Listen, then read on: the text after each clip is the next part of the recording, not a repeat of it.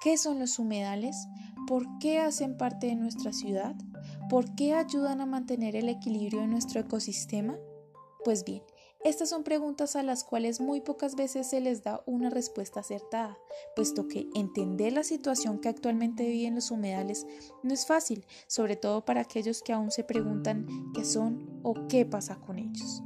La experiencia es la mejor forma de conocer una historia y las voces son quienes nos cuentan de qué trata esa realidad.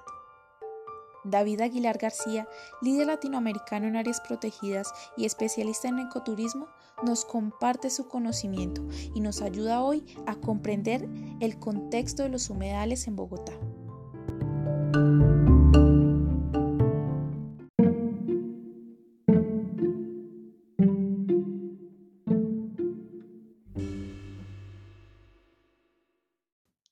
David, cuéntanos por qué son importantes los humedales y cuál es su función. La importancia de dichas áreas protegidas como humedales, pues por un lado pueden contribuir al mejoramiento de la calidad de agua, del aire, ¿cierto? No obstante, pues regulan los ciclos hidrológicos, es decir, que también mantienen las condiciones de temperatura a modo de microclimas. Por otro lado, permiten el intercambio de aguas superficiales y subterráneas. Aparte también pues mitigan las inundaciones y los efectos de cambio climático, aunque ahorita se habla de variabilidad climática, porque también pues eh, en épocas de sequía también ellos son capaces de retener ciertas condiciones. Ah, o sea que los humedales son los que nos han ayudado a conformar el ecosistema que ahora tiene Bogotá. Dicho así, entonces los humedales podrían contener un significado ancestral. Recordemos que finalmente pues nuestra Bogotá tiene un significado ancestral de entrada.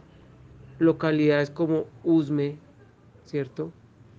Localidades como Bosa, Suba, ¿cierto? La mitad de Bogotá prácticamente conserva, aunque sean nombres, significados ancestrales las chucuas que también pues eh, las tienen en cuenta que en, en sería humedales.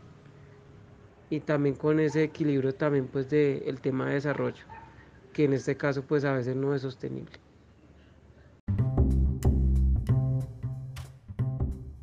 David también nos contó sobre la importancia de las comunidades indígenas en el desarrollo histórico de los humedales, especialmente de la comunidad muisca, quienes con sus costumbres han arraigado a los humedales un significado especial.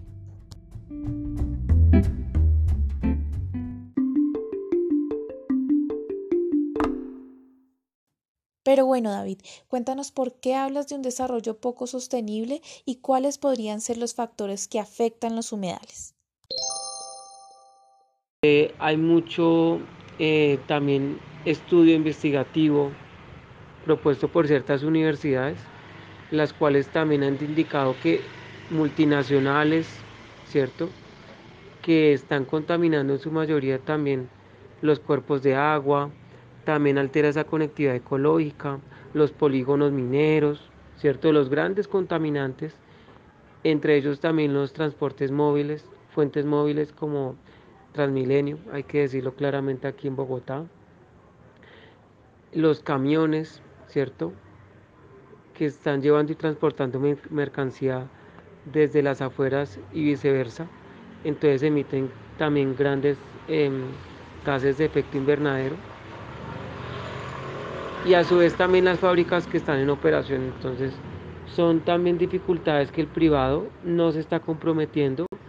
Eh, multinacionales como Holcim, Cemex y otras en esa lista negra, las cuales también con sus empaques antiecológicos, uno se detiene a mirar en ciertas quebradas, en ciertos espejos de agua o lagunas que algunos le llaman, y uno va a encontrar ahí la respuesta. Coca-Cola también debe estar ahí. Entonces con nombre propio se dicen multinacionales, empresas público-privadas también en alianzas, operadores, hacen parte también de esa cadena que hay que comprometer.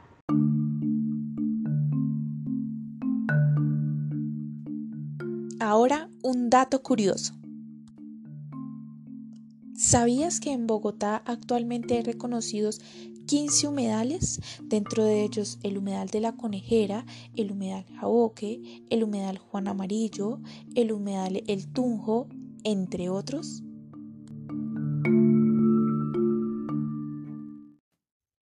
David, los recorridos como forma de reconocimiento del territorio son importantes, pero cuéntanos cuáles serían las recomendaciones para hacer estos recorridos de una forma consciente.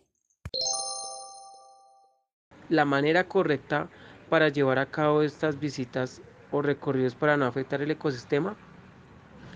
Por un lado, no hay que transitar solos o solas, ¿cierto? Uno siempre a veces está tentado por ese destino que le puede quedar cerca a la casa o uno también lo ve por otros medios.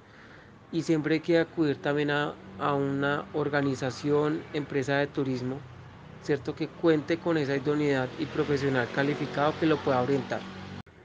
Básicamente es que cuando tengamos la reserva, el agendamiento, nos cercioremos también como el compromiso de replicar esa experiencia y que el único recuerdo es la foto, ¿cierto? Transitando por los senderos establecidos, por si lo tiene el ecosistema, y lo más importante, nuestra basura, nuestros residuos, guardarlos en el bolsillo y una vez lleguemos a casa o en un lugar donde corresponde, hacer separación en la fuente.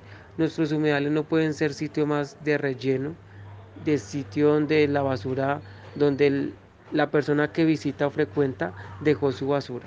Rápidamente es tener en cuenta lo que es el tema de nuestro motivo de viaje, ¿cierto? No puede ser un turismo masivo, sino respetar una capacidad de carga que generalmente en algunos planes de manejo reposa una cantidad específica, pero en otras no. Pero son grupos pequeños, somos conscientes que tenemos en cuenta grupos entre 15 y 20. Es que es el legado también de comunidades presentes y futuras y reconocer también la no menos importante, el legado ancestral, ese significado del que hemos hablado también tempranamente en esta misión y es básicamente todo eso.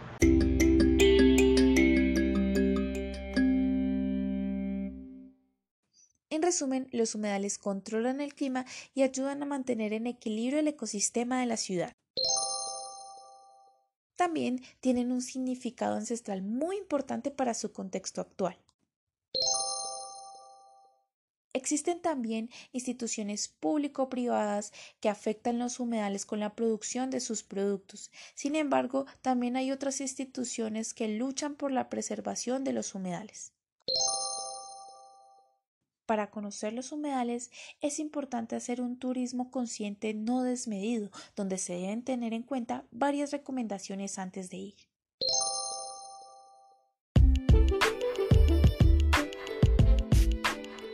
Y también el compromiso de nosotros como habitantes del territorio en tener en cuenta aplicar el decálogo ambiental. Uno le llama a ahorrar agua, otros también a eh, participar de los apagones, pero también depende del cotidiano de cargar su propio pocillo, de también eh, prevenir o corregir ciertas conexiones cerradas y también que la ciudadanía en general conozca el territorio.